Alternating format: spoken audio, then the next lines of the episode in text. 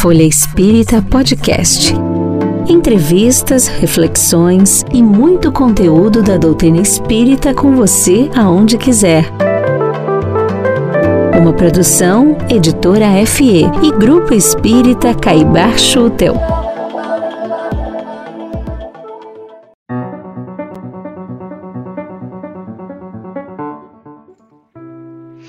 Olá, amigos e amigas. Sou Helene Gritzapes e hoje vamos falar de mais um tema de grande interesse: a mediunidade em crianças e adolescentes. Mas, como sempre, vamos tratar esse tema com o diferencial da abordagem médico-espírita para este assunto que é tão cercado de mitos. A expressão da mediunidade na fase infantil e na adolescência é relatada em várias biografias. Lembram-se Joana d'Arc, Francisco Cândido Xavier, Divaldo Pereira Franco, Ivone Pereira do Amaral e muitos outros. Além disso, muitos pais relatam visões que os filhos tiveram de supostos espíritos. Outros falam das brincadeiras isoladas com amigos imaginários. E também sobre contatos realizados com parentes já desencarnados. No entanto, é preciso distinguir o que é fenômeno anímico, ou seja, quando as crianças estão concluindo o primeiro ciclo reencarnatório, o que acontece até sete anos de idade, mais ou menos, e o que é mediunidade. Para falar deste tema, Conrado Santos e eu vamos conversar com o neuropediatra, especialista em saúde mental, o Dr. Fernando Souza. Ele é proprietário do Núcleo Integrado de Neurologia Infantil e do Autism Diagnostic Center, um centro especializado em tratamento e diagnóstico do autismo, ambos localizados em Juazeira do Norte, no Ceará. Ele é presidente e fundador da Casa Espírita Nosso Lar e da Associação Médica Espírita Cariri, também em Juazeiro. As atividades do Dr. Fernando não param por aí. Por isso a presença dele é tão relevante para a discussão deste tema.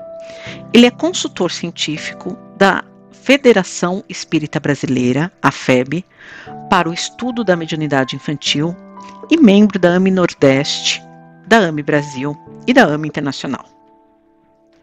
Como se trata de um tema tão complexo e fascinante, teremos também a presença de Walter Graciano Júnior, o Valtinho. Lembram dele?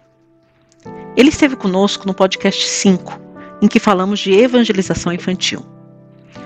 Valtinho é formado em Economia pela PUC de São Paulo e Pedagogia pela Universidade de São Paulo, a USP.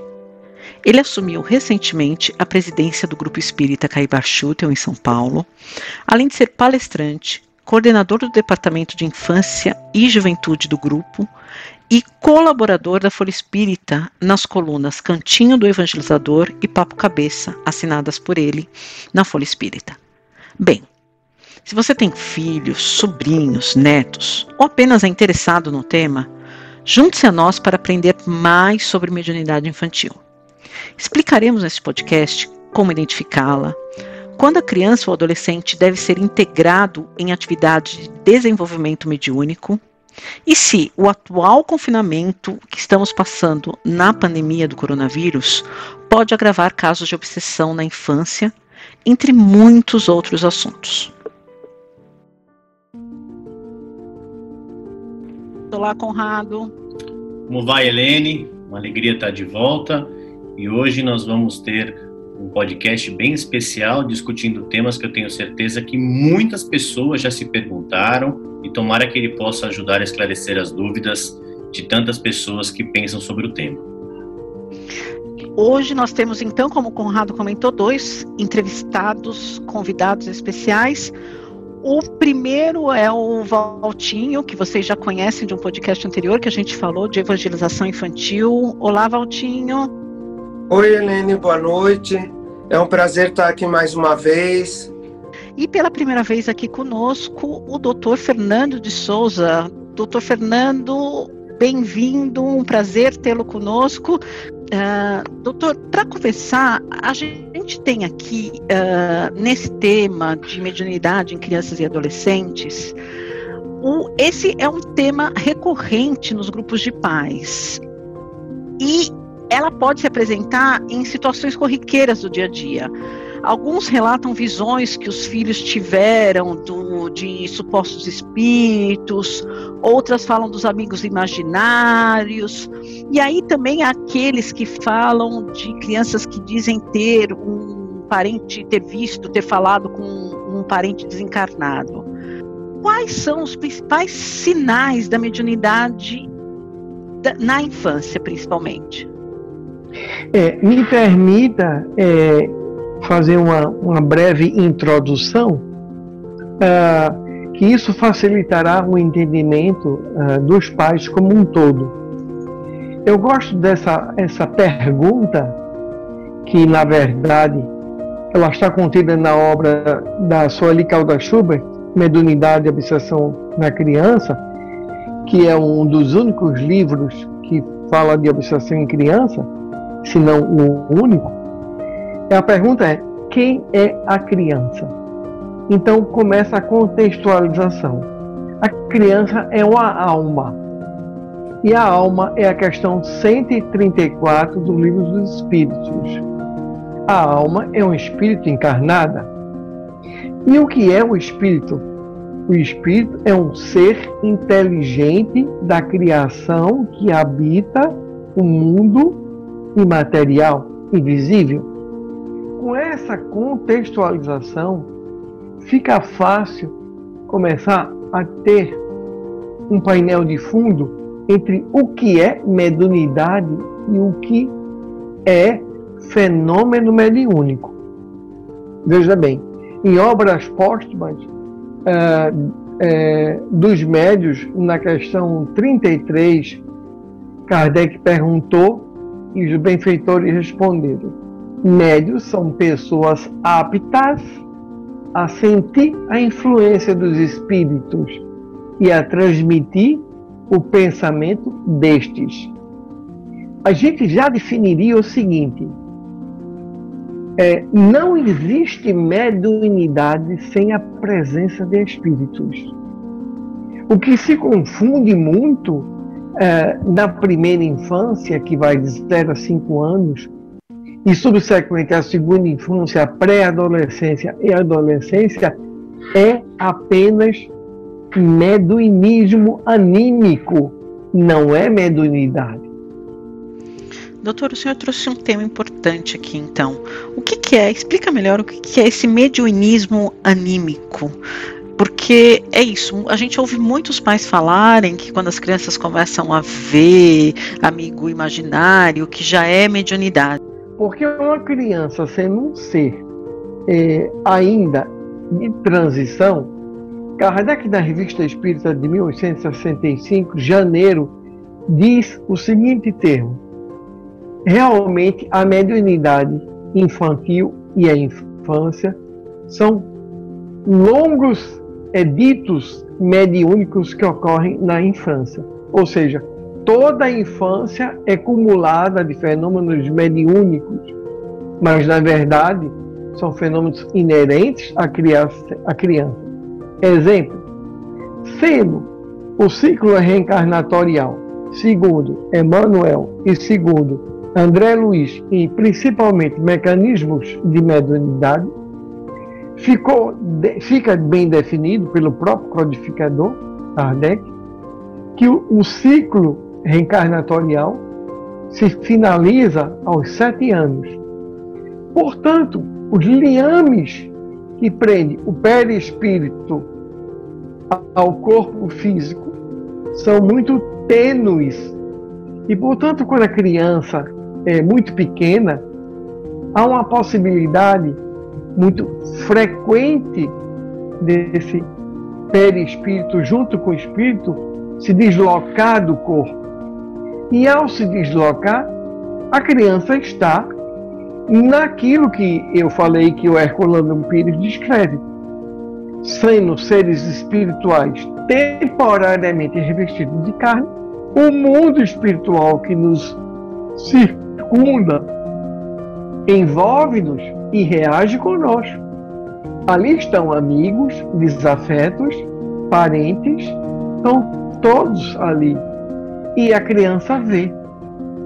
Só que a criança vai ver naquilo que o capítulo 8 do Livro dos Espíritos chama de emancipação espiritual, que seria a visão pela dupla vista. E a dupla vista não é fenômeno mediúnico. Então, a criança vê um vovô, uma vovó que não conheceu. Os exemplos ficam bem claros. A mãe que já faleceu, cite Chico Xavier, vendo Maria João de Deus é, embaixo do abacateiro. Então, é, a visualização de espíritos não é mediunidade. A clarividência não é mediunidade. Certo? É, o sonambulismo infantil não é mediunidade. São fenômenos anímicos e o fenômeno anímico é do meu espírito, é do próprio espírito. Doutor, acho que a gente chegou num ponto importante aqui, que é onde acontece a maioria dos mitos. Então, o sonambulismo, a clarividência, essa dupla vista não é mediunidade nas crianças. É isso mesmo que eu entendi? Então, quando a mediunidade se apresenta na criança? Só haverá mediunidade quando houver sintonia, como diz André Luiz, em mecanismos de mediunidade, com um ser extracorpóreo. Quem abordou muito bem isso foi Isaac Aksakov, no século XIX, quando descreve a obra Animismo e Espiritismo, em que ele é, contextualiza o que é fato anímico e fato espiritual. Resumindo, existe mediunidade quando há envolvimento espiritual. E aí é interessante frisar nesse momento: existe fenômeno mediúnico de encarnado para encarnado. Exemplo, se o encarnado ao qual a criança se comunica é o vovô que naquela hora, morando em São Paulo e ele aqui no Nordeste, o vovô se desprende da matéria e a criança o vê no seu duplo etéreo. Isso é mediunidade? Não. Isso apenas o vovô se desprendeu. Então, é um fenômeno de encarnado para encarnado. Doutor, o senhor deu uma introdução muito importante para que a gente possa, inclusive, pautar as nossas é, colocações e discussões daqui para frente. Por que eu acho importante que ela seja importante? Porque é, quando a gente, por exemplo, me lembrei do livro Nossos Filhos São Espíritos, do Hermínio Miranda, e o Hermínio coloca lá de maneira muito clara que eu acho que é um aviso para os pais e para as casas espíritas que nem sempre as faculdades que as crianças têm, sejam elas de desdobramento, sejam elas de visões, recordações espontâneas do passado, encontros que vão se apagando por próximo dos 10 anos, muito similar ao que André Luiz e Amanda nos colocam, nem sempre aquelas experiências elas denotam uma continuidade de um compromisso mediúnico a ser exercido no futuro. O que eu quero dizer com isso? Para que a gente possa orientar os pais da naturalidade desses fenômenos, que eles realmente acontecem, e que não seja colocado muitas vezes, uma responsabilidade um peso naquela criança, naquele pré-adolescente, de que ele é, precisa, de que ele necessita desenvolver esta ou aquela mediunidade, porque quando tinha 7, 8 anos, tinha um exercício ativo, né? Para que os pais possam entender a, naturalidade da mediunidade, como o senhor bem colocou no livro da doutora Irvênia, que mostra que ela antecede muito a doutrina espírita, acompanha o homem em toda a sua evolução. Então, esses fenômenos acontecem, e o que eu acho que a gente pode tentar hoje ajudar as pessoas é quando esses fenômenos é, atingem um estado em que a atenção precisa ser maior e alguns cuidados precisam ser tomados, né? É, então, acho que é muito importante a gente tra trazer essa naturalidade da mediunidade. E aí já lhe deixo uma pergunta. Dentro dessa naturalidade, sabendo que isso é um, um amadurecimento, uma fixação do espírito na questão reencarnatória. Quando algum fenômeno, alguma situação deve chamar a atenção dos pais para algum cuidado a mais? O que, que a gente pode é, é, orientar como algo que deva chamar a atenção, saltar os olhos? Certo. Vamos fazer assim, Conrado, por, é, por parte, aquilo que é fisiológico e aquilo que seria é, abusivamente transformado em patológico. Porque, veja bem, uma criança que diz: é, Eu vi esse homem, e a mãezinha chega e diz: Como é esse homem que você viu?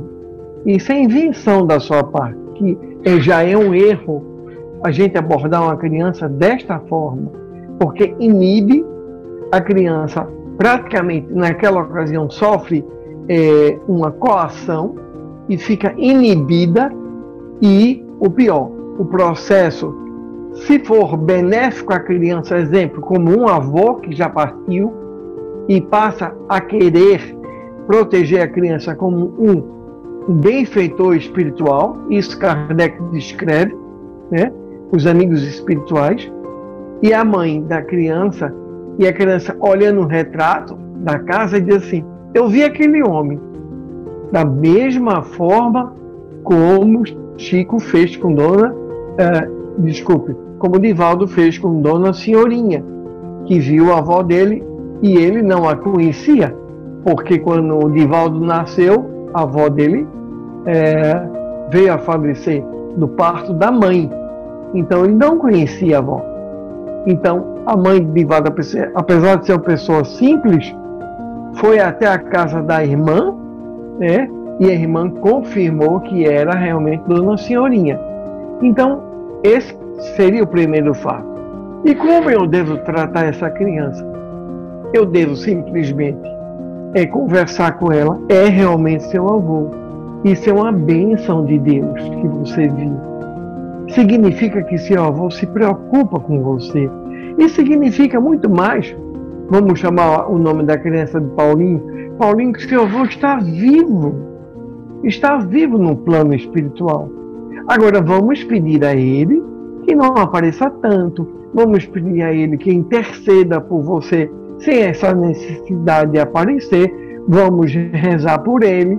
Aí a criança inicia-se é, com respeito à prece, à oração e os entes queridos que já foram Doutor, acredito que agora o senhor então tratou de um caso dentro dessa classificação de fisiológico.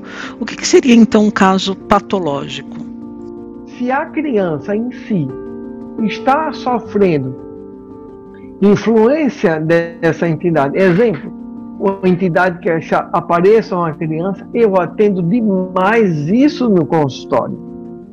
E isso é muito grave, porque isso é para é, um parâmetro para um psiquiatra infantil achar que é um distúrbio esquizoatípico e que a criança vai desenvolver uma esquizofrenia precoce.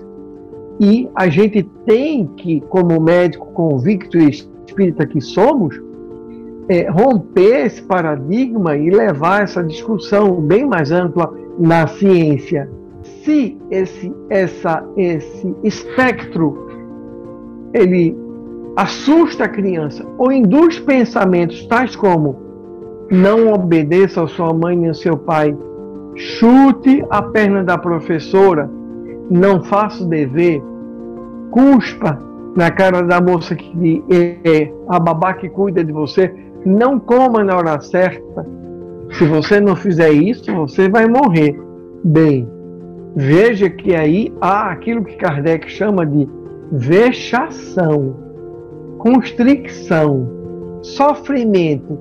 Isso é um fenômeno obsessivo infantil.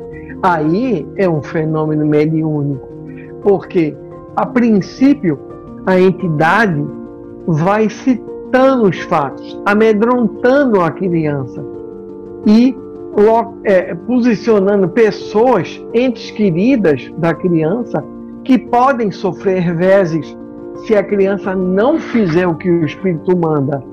Isso é iniciar a sintonia naquilo que André Luiz de Mecanismo da Mediunidade diz. É preciso que o obsessor sintonize a criança. E sintonizando, ele jogue a onda indutora mental, induzindo a criança que passa a ser manietada, muito bem descrita por Filomeno de Miranda em suas obras como Tramas da Obsessão, Os Limites da Loucura e outros. Não é? Então isso é muito importante, porque aí, é, aí você tem um fenômeno mediúnico. Se o fenômeno que a criança vê insistentemente está provocando alterações no sono, na alimentação, no comportamento, no ser infantil que o é, aí você tem um fenômeno obsessivo. Depende da mediunidade que a criança em si vai desenvolver. Mas quando a criança começa a sofrer, aí você tem um fenômeno obsessivo. Doutor, então nesses casos onde acontece esse fenômeno obsessivo, o que, que os pais devem fazer? A família deve ser acolhida pela casa espírita e a criança deve ser passada nos trabalhos desobsessivos à distância, não precisa estar presente, mas o evangelho ao lar, certo? A água fluídica, o toque terapêutico pelo passe, como dizia doutor Marlene na sua obra Obsessões Sões Máscaras, isso é fundamental. E é isso que está havendo de conflito dentro das casas espíritas. O que é fisiológico e o que é patológico. O que é mediunidade e o que é animismo do próprio espírito infantil. Excelente. Aproveitando que o senhor falou que acolhe muitos casos desse no seu consultório, eu fico imaginando muitos pais que não tenham conhecimento, acesso a um, a um, profissional que tem esse olhar mais alargado do ponto de vista dessa situação. E aí eu queria ouvir um pouquinho o nosso pedagogo de plantão que está com a gente aqui, o Valtinho. Se você, Valtinho, já pôde identificar casos semelhantes a esse que o doutor Fernando descreveu para a gente, é, em que no ambiente escolar, no convívio da criança, pode-se ali visualizar um quadro em que há um problema a ser resolvido e que muitas vezes os pais não sabem a que recorrer, a escola não sabe muito como lidar. Como é visto isso dentro desse ambiente escolar? Essas crianças que talvez tenham esses uh, sintomas, essas situações muito mais presentes e afloradas, né? São inúmeros fenômenos dentro do, do ambiente escolar. E, e nós que temos uma visão assim, é, o conhecimento ainda é, dentro da, da, doutrina espírita, nós estamos assim, nós sabemos o que está acontecendo, mas muitas vezes não podemos dar palpite na família, porque a família ela está distante da realidade espiritual, ela está distante de uma religião, ela não tem uma religião propriamente dita. Hoje, um dia, hoje em dia, os pais eles têm uma, uma liberdade de religião muito grande, então eles não levam os seus filhos ou eles não têm religião nenhuma e eles não professam nenhuma religião porque eles acham que foram é, sacrificados pelos seus pais é uma geração que ficou é, distante da religião, porque acha que foram sacrificados por seus pais, enfim. Então é muito difícil trabalhar com essa criança. Embora você observe, você tem que ter todo um, um trato com a família. Tudo se leva, é, tudo é levado para o lado é, patológico, para o lado científico, enfim. Os pais nunca pensam, ou, ou pensam, são poucos casos dos pais que pensam em um trabalho com essa criança do lado espiritual. Mas, com o passar do tempo, nós tivemos um grande número de casos e eles passaram a olhar com outros olhos e a família está olhando com outros olhos agora. E aqueles que têm a oportunidade de frequentar um grupo espírita, esses têm uma facilidade maior, porque embora conheçam ou não a, a doutrina espírita, o fato de entrarem em um grupo espírita faz com que eles tenham o amparo espiritual da casa, dos, dos mentores, dos benfeitores espirituais e dos dirigentes das casas espíritas, que precisam estar bem atentos a essa situação. E isso é, uma, é recorrente dentro do centro espírita. Na escola, nós recomendamos que a criança é, tenha um que a, a, família tenha cuidados especiais com essa criança. Se nós sentimos algum tipo de abertura para levarmos essa criança a algum, algum profissional que tenha essa bagagem espiritual, como a gente vê nos médicos da Associação Médico Espírita e, e, e no doutor Fernando também, que nós é, temos a sorte de ter nossos filhos sendo atendidos por profissionais que tenham essa visão do mundo espiritual, que tenham essa visão e tenham esse estudo da criança e da mediunidade, muito bem. Senão, nós vamos tentando, com, com muita dificuldade, tirar essa criança da crise. E muitas vezes ela é levada a um médico que não, que não tem essa, essa visão, não atende essa criança na, na, na, na visão espiritual e, e ela acaba sendo levada a tomar remédios, enfim, e vai tomando remédios, remédios, remédios, vai tomando medicamento que faz com que ela se distancie dessa, desse, desse compromisso ou dessa situação de, de, de é, encontro com os espíritos, dessa situação de é, contato com o plano espiritual, desse contato mais estreito. Ou então ela é levada a esse caso triste que o doutor Fernando falou, que é você desmerecer o que a criança está passando. Você fala que é coisa da cabeça dela, que é invenção da cabeça dela, e ela, e ela vai sendo empurrada e ela vai ficando constrangida a essa situação. E ela passa a esconder da família essa situação porque está sendo constrangida. Valtinho, eu sei que a gente já falou no podcast de evangelização infantil sobre isso, mas que tipo de acolhimento, o que, que vai ser tratado por essa criança no centro espírita que está sofrendo um processo obsessivo? Vai ser trabalhada a reencarnação, a morte, a questão do, do, do benfeitor espiritual, a questão do passe, como se processa, da prece, que muitas vezes as famílias não têm esse, essa, esse hábito vamos dizer assim, da, da prece dentro de casa, e ela passa a levar para dentro da casa dela, através da evangelização infantil, ela leva para dentro da casa dela, porque nós temos um respaldo dos pais que muitas vezes nos procuram e falam: olha, eu, meu filho está aprendendo sobre a prece, então ele fala que nós devemos orar, nós devemos rezar, nós devemos frequentar as aulas de evangelização infantil, não faltar. Como é que eu posso ter um. É, o que, que eu posso fazer para ajudar é, o trabalho do evangelizador infantil, o trabalho do grupo. E aí nós recomendamos livros, nós fazemos reunião com os pais, porque os pais fazem parte desse trabalho da evangelização infantil.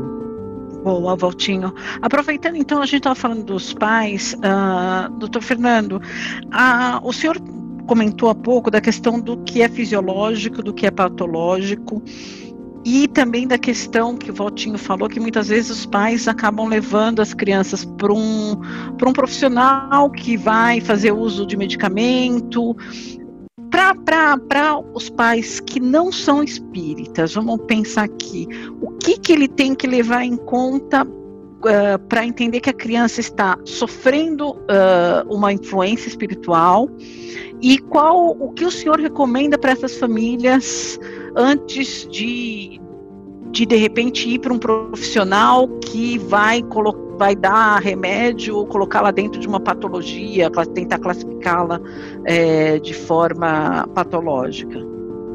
É interessante sua pergunta, porque é o seguinte, pelo fato de eu fazer saúde mental, saúde mental infantil, lembrar que a Sociedade Brasileira de Saúde Mental é ligada à Sociedade Brasileira de Psiquiatria também. Então, quando a família é católica, eh, eu normalmente oriento uma coisa que é muito simples e o grupo do NUP, da Escola Paulista de Medicina em São Paulo, desenvolveu. Chama-se a prece intercessora. A gente sabe que é, em Timóteo ele diz uma expressão muito bonita na sua epístola. Ele diz que entre Deus e os homens há um intercessor, Jesus Cristo, homem. Então, Jesus é o nosso intercessor junto à sua mãe, Maria Santíssima, na terra. Eu oriento a prece intercessora. Como ela é feita? A prece intercessora deve ter um alternante moral para fazê-la. Normalmente é a mãe, porque a mãe é aquela que trouxe em vida a matéria, além do espírito reencarnante. Se a mãe não pode, por algum motivo, é a mãe da mãe, que é a mãe duas vezes, que é a avó materna, e normalmente eu mando fazer a prece nos primeiros cinco minutos que a criança dorme. A mãe se põe de pé e faz a intercessão das mãos, como Jesus o fazia, e a mãe ora, normalmente um Pai Nosso, uma Ave Maria, mesmo que seja espírita, eu mando. Eu tenho tido excelentes resultados. Se a família é católica ou espírita, melhor, eu introduzo o evangelho ao lar e introduzo a água fluidificada, mesmo se a criança é católica. Sobre medicações, aqui é necessário que abramos uma parêntese e dizer, na expressão é, de Emmanuel em O Consolador, quando Chico pergunta a Emmanuel, é justo a medicina dos homens ter cortes, cirurgias, medicações? A resposta de Emmanuel foi: a medicina foi deixada por Jesus como instrumento de melhoria daqueles que o sofrem, porque a doença representa o estado moral daquele espírito. E o espírito, como diz o Evangelho, a doença vem do espírito. O corpo não dá vícios. Quem tem os vícios são espírito. Então, doutor, há casos em que realmente é necessário o uso da medicação, certo? É, é justo o uso da medicação. E eu uso algumas medicações e vou justificar por quê. Não todos os casos. Há casos mais simples em que a prece intercessora, água fluidificada, a desobsessão à distância e a modificação do padrão da psicosfera espiritual do lar já modifica o fenômeno obsessivo. Quando eu indico medicação, é que eu vejo que há uma justificativa e a função é o seguinte: no sentido indutor do contactante desencarnado obsessivo, Primeiro, ele vai a sítios, a locais estruturais do sistema cerebral infantil. Primeiro, o sistema cerebral espiritual da criança, no seu duplo etéreo. E ele vai tentar é, clipar aquelas regiões para depois ele manietar através de uma obsessão sutil, que é uma obsessão mais perigosa que tem, porque ele mantém a distância, não se apresenta, não é visto mesmo por médios que tenham clara evidência e que são convidados à ausculta espiritual desta criança. Eu tive casos assim, e a gente não vê obsessor. O que a gente vê são, se ele permitir, são feno pequenos fios, certo? Se deslocando da cabeça da criança. Então eu uso a medicação, que normalmente são psicoanalépticos, que eles vão no lugar onde está sendo plugado e obstruem. Esse período de obstrução é o período intenso da atividade é, que as entidades obsessoras querem exercer sobre a criança e a gente, na verdade, fecha. Porém, isso é temporário. Porque Mas então ele... eu estou entendendo, doutor, que esse, é, esse é, o medicamento funcionaria uh, em termos leigos como um bloqueio. Um bloqueio. E é tá. temporário. Okay. E a gente tem, vai ter um tempo, porque esse período de bloqueio temporário vai fazer com que as entidades descubram outros nichos, outros locais, principalmente envolvendo uma área muito importante que é o lóbulo pré-frontal, que André Luiz descreve com Calderaro em, no Mundo Maior, e que Filomeno descreve no capítulo 4 ou 5 de Sexo e Obsessão, em que ele mostra o volume de crianças obsediadas. Então a gente tem que lutar para que os irmãozinhos inesclarecidos, chamamos eles assim, não descubram outros locais, principalmente o sistema límbico infantil, que ainda está em desenvolvimento. Helena, eu vou fazer um parênteses aqui da, daquele nosso nossa série de podcasts Lições de Sabedoria que a gente tem, tem feito também e nós estamos lá avançando em, uma, em um capítulo em que tem muitos relatos de pessoas que procuravam Chico Xavier e tem relatos bastante frequentes de mães que dizem assim para o Chico: é, Minha filha tem cinco anos e eu já levei em todos os médicos e ela é dominada por situações de desmaios, por comportamento agressivo, etc. E os médicos não sabem dizer o que é. Nesse momento, e eu estou fazendo esse parênteses porque casa muito com o que o doutor Fernando falou, o Chico olha para a criança e responde assim para essa mãe: Eu estou olhando para ela e não há nenhum espírito obsessor junto dela. O que é preciso é que se tome todos os cuidados necessários para que ela possa vencer esse período inicial de uma certa perturbação reencarnatória, mas fique tranquila, porque a sua filha tem muita condição e tem, vai, ter, vai ter uma saúde perfeita. Então, a gente já tem aqui uma resposta do Chico, claro, olhando com olhos, é, com a sua mediunidade muito é, profunda, né, naquele, naquele é, quadro, em que ele já coloca exatamente o que o doutor estava dizendo, que é uma situação, mas que necessariamente não existe ali uma manipulação efetiva e diuturna de um outro espírito. E aí eu quero já dar um passo seguinte, imaginando naquele quadro que o doutor citou do nosso é, personagem Paulinho. Então, Paulinho, ele teve lá na sua primeira infância alguns sintomas, conversava com é, um amigo invisível, tinha visões do avô desencarnado, de repente esses sintomas desaparecem, chega numa idade aproximadamente 13, 14 anos e o Paulinho começa a relatar novamente visões, começa a ter situações de perturbação, começa a ter situações de ideações, talvez, é, de violência, ideações suicida.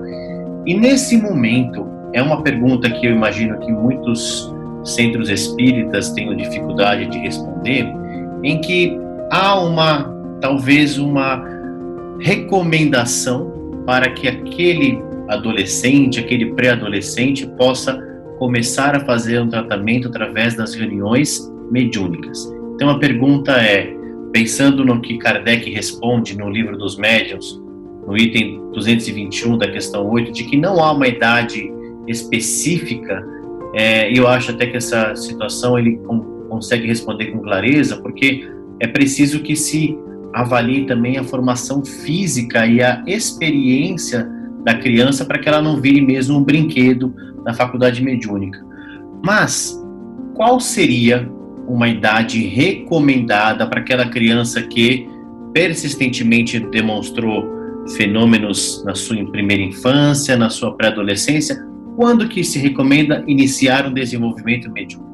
Conrado, isso é, é interessante, porque isso faz parte realmente do que você falou, da questão 221 é, do capítulo 18, e Kardec apenas em três questões abordou todo o fenômeno mediúnico infantil.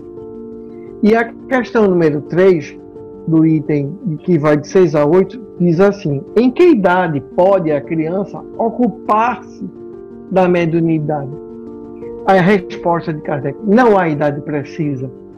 Tudo depende inteiramente do desenvolvimento físico e ainda mais do desenvolvimento moral. Quando a gente se reporta a, a infância no Livro dos Espíritos, capítulo 7, que vão das questões 379 a 385, a gente vai ver na questão 379 a pergunta: uma criança de tenra idade pode ser moralmente mais evoluída do que o pai? A resposta diz: frequentemente o é. Então, uhum. o desenvolvimento mediúnico, nesse caso que Conrado realmente fala, lembrar que mediunidade não é enfermidade. Se essa criança tem mediunidade tormentosa, ela deve sim tratar-se. Então ela vai passar na desobsessão, no passe, na água fluidificada, na evangelioterapia, os pais também encaminhados, e quando ela tiver em torno de 16 anos, aí se vê se há possibilidade de desenvolver. E se ela moralmente e a família moralmente não tiver lastros, não está indicada. Porque o volume de médios que hoje a gente vê orbitando as casas espíritas sem nenhuma formação, sem ter feito o estudo sistematizado, conhecer as obras básicas, saber o, definir o que é mediunidade, animismo e mediunismo, é um absurdo. É um absurdo. E a doutrina dos espíritos não é só mediunidade, é muito mais do que isso. Né? Doutor, eu tenho uma dúvida aqui. Quando eu estava pesquisando para esse podcast, eu vi um artigo no site da Brasil que fala um pouco de mediunidade na fase infantil e na adolescência, cita Joana Dark, Chico Xavier, o Divaldo, a própria Ivone Pereira do Amaral, mas o, o texto cita também que no atual momento da, da, da, da humanidade tem-se acentuado a identificação de, de fenômeno de desenvolvimento mediúnico, principalmente na adolescência. Há alguma razão para isso? E outro ponto que eu queria falar também, a gente está passando numa, numa época que, como o senhor falou, as crianças estão dentro de casa, mas muitas vezes estão é, sem atenção dos pais, porque os pais estão trabalhando, ou estão no, no celular, porque os próprios pais dão para poderem trabalhar. O, o confinamento pode agravar os casos de obsessão na infância? Perfeitamente, pode. A gente sabe que cada lar em si tem a sua egrégora espiritual, ou seja, os seus afins, porque nós atraímos os nossos afins pelo nosso pensar, pelo nosso exercer, seja profissional, seja realmente como lidar na família, e isso forma a egrégora. Olha, se a família é voltada para o evangelho, para leituras espirituais, para a prece, para a caridade, para o respeito. Esse domicílio é um de luz. Aí existem barreiras eletivas espirituais que não permitem a entrada de fenômenos obsessivos tão importantes. Mas se a família é voltada, veja bem, ao álcool, aos finais de semana, a grandes churrascos, a festas, ao fumo, né? a licenciosidade para com os filhos, certo? a deseducação moral para com os seus filhos, imagine esse lar. E a partir daí, aquelas crianças que têm o fenômeno para o desenvolvimento futuro vão ser pastos das entidades egrégoras que correspondem à psicosfera desse lar. E só vai dar desgraça. É suicídio, é fumo, é aditivo, é álcool, é furto. É, aí você vai chamar de TDAH, transtorno é, hipercinético do comportamento desatencional. Aí você vai dizer é, transtorno opositor infantil, transtorno de desregulação do humor temporário e por aí vai. Aí terrores noturnos, gritos e uma série de fenômenos que ocorrem. Por quê? Porque o lar, na sua constituição, na sua psicosfera, não traz nenhuma é, é, lição de moral para aqueles espíritos que se alimentam ah, de tudo aquilo que aquela família faz. Doutor, eu, eu vi, acompanhei ao longo de muitos anos, e eu vou pegar um gancho naquilo que o senhor falou agora sobre as famílias.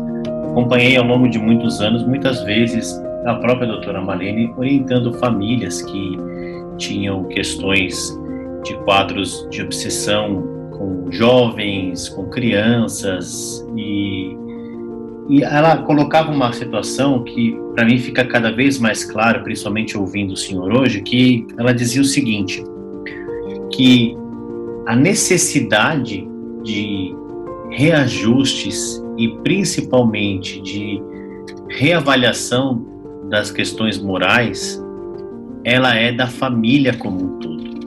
Quando nós temos um adolescente, uma criança que está sob júdice de um processo obsessivo, é claro que existe ali uma, uma ligação que talvez no futuro possa ser é, caracterizada como uma necessidade de um resgate individual. Entretanto, se ela está naquele lar, é preciso que todos possam, em conjunto, reavaliar as suas escolhas, o seu comportamento. Então, aquilo que o, que o Valtinho disse, é, não adianta a gente eu quero querer que você leve um filho um adolescente para um centro espírita, como quem estivesse deixando uma entrega na porta e dizendo: resolve para mim esse problema aí, porque eu não aguento mais ele dentro de casa, porque ele é agressivo, porque ele tem terror noturno, porque ele é isso, porque ele é aquilo, e não há uma abertura, não há um esforço daquela família para dizer o seguinte: olha,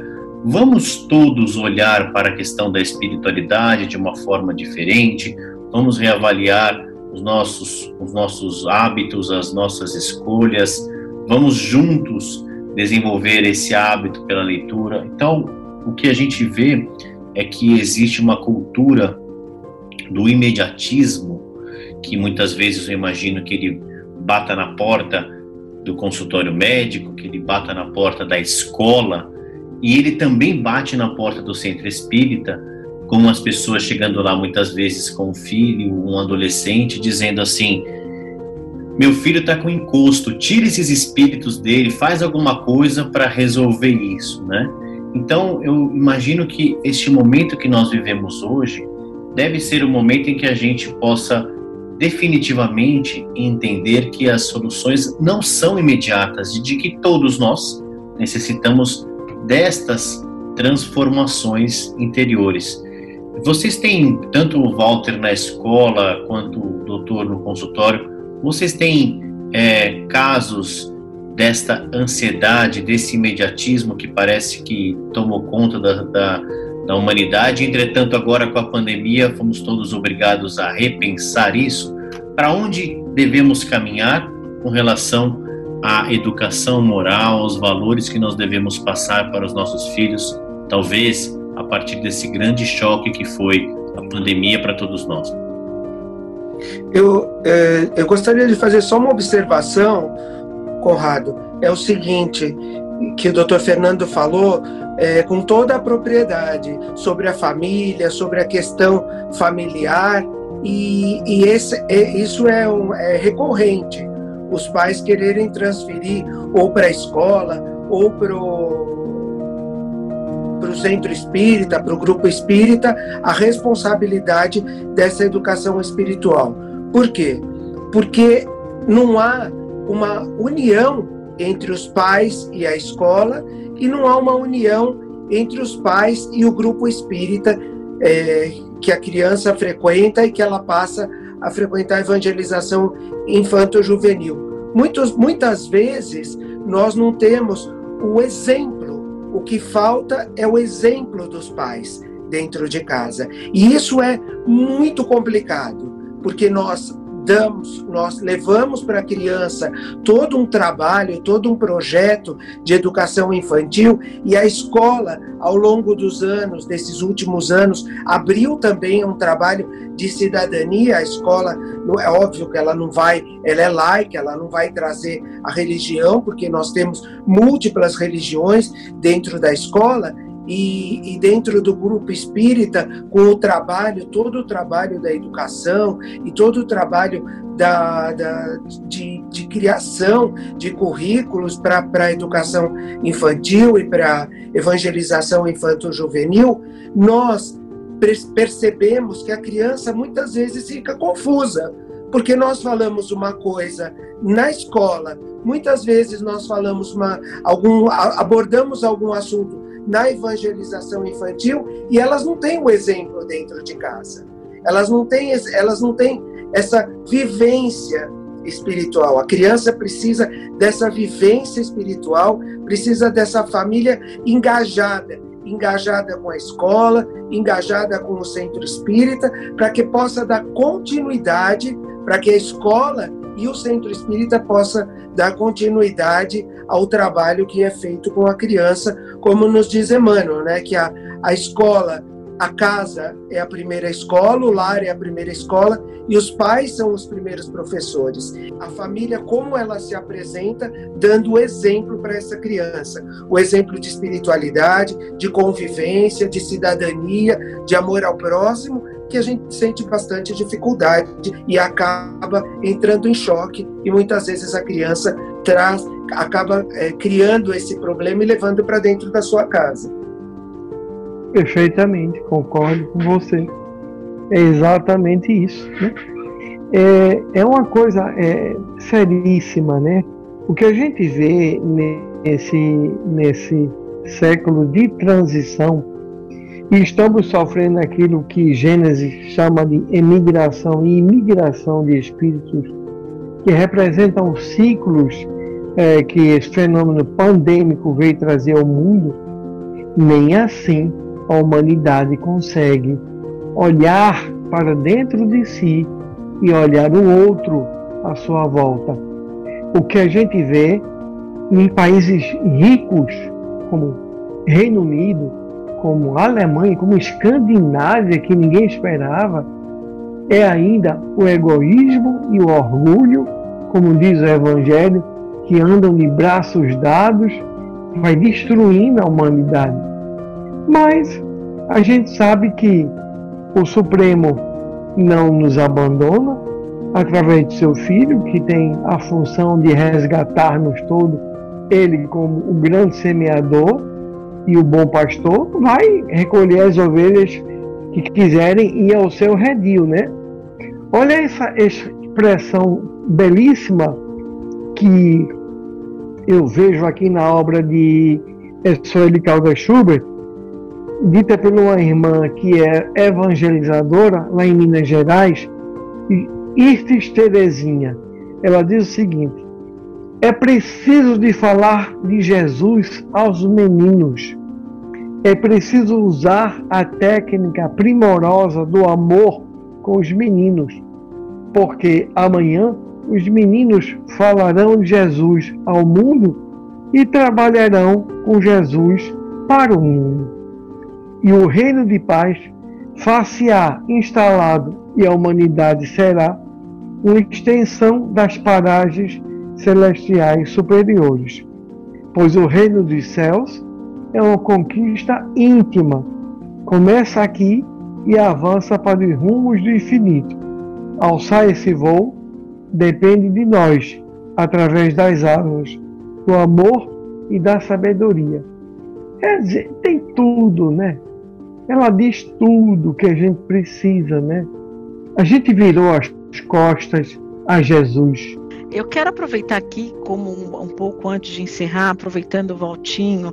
Valtinho, na sua uh, experiência como pedagogo, como evangelizador, tem algum tema que é recorrente e que a gente não abordou aqui, ou algum ponto que você acha que é importante a gente endereçar, perguntar uh, ah, para o doutor Fernando?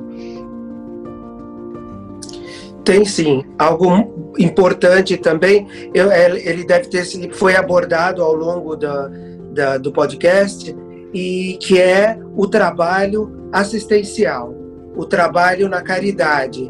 Levar essa criança, levar esse jovem que está atravessando momentos difíceis para o trabalho de assistência social.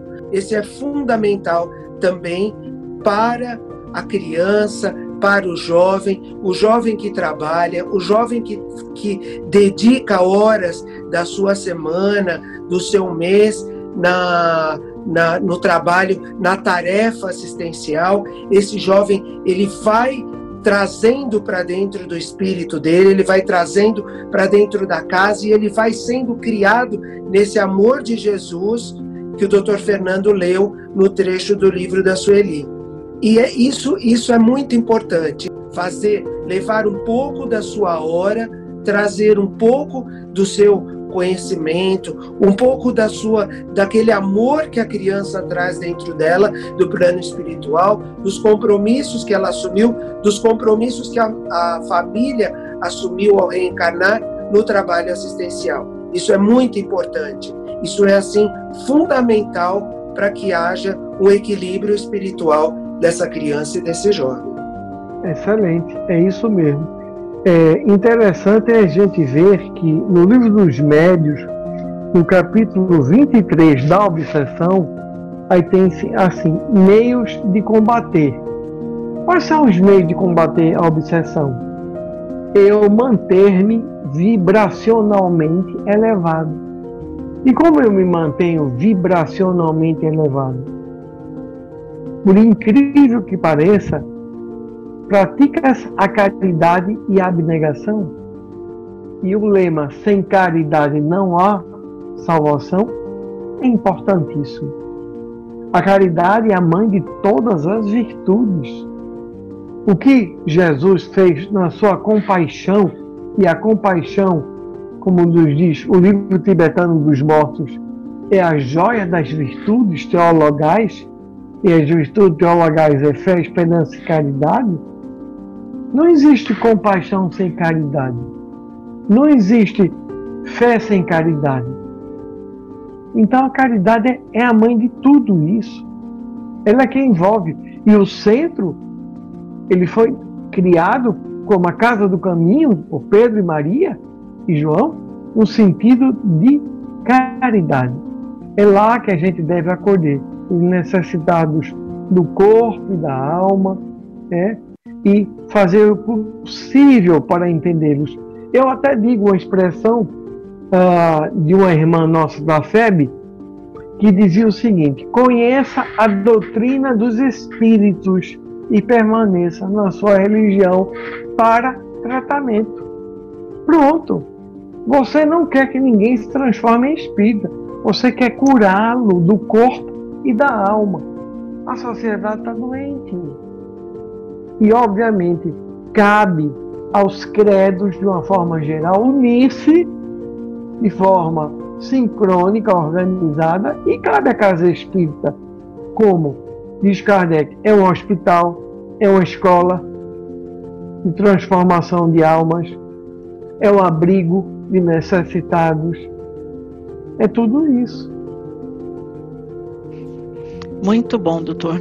Muito bom. Eu quero aqui, Conrado, mais algum ponto, alguma pergunta que você queira fazer?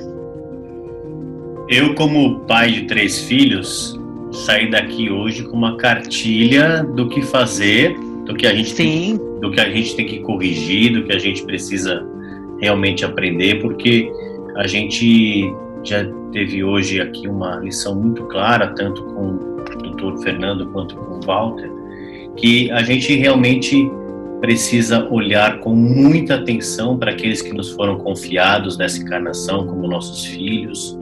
E quero lembrar aqui André Luiz, para que todos os pais que possam ouvir, aqueles que tenham é, parentes, crianças, adolescentes, que a gente possa sempre se lembrar de uma coisa, aquilo que André Luiz nos coloca, que nós, a única finalidade da nossa encarnação é o desenvolvimento moral. Então, nós não nascemos para a riqueza, nós não nascemos para a vaidade, nós não nascemos para o poder, mas se aqui estamos é para o desenvolvimento moral. Então, tudo aquilo que nós fizermos para os nossos filhos que possa ser útil, que possam ser ferramentas para o desenvolvimento moral deles, tenho certeza de que a gente vai estar nos esforçando para ter feito melhor. Se vamos acertar, não importa, mas o esforço terá sido feito, né? Agradeço muito ao Dr. Fernando, ao nosso Valtinho, por mais um, um podcast que eu tenho certeza que poderá ser muito útil para estudo, para reflexões de muitas pessoas. Obrigado pelo tempo e pelo carinho de vocês. Conheça também o jornal Folha Espírita e os livros e e-books da FE Editora. Siga-nos no Facebook, Instagram, Twitter e YouTube.